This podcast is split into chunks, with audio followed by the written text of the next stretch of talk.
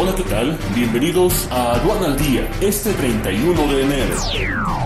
Nacional. Importaciones de productos asiáticos alcanzan récord en 2021. Economía de México entraría en recesión técnica, pues cae 0.1% en el cuarto trimestre de 2021. 4T enfrenta en Pemex las elecciones sindicales más importantes del sexenio. Ingresos públicos subieron 5.6% en 2021. Impulsan altos precios del crudo e IVA. Deuda y costo financiero bajaron al concluir el año. Producción del tequila rompe récord en 2021.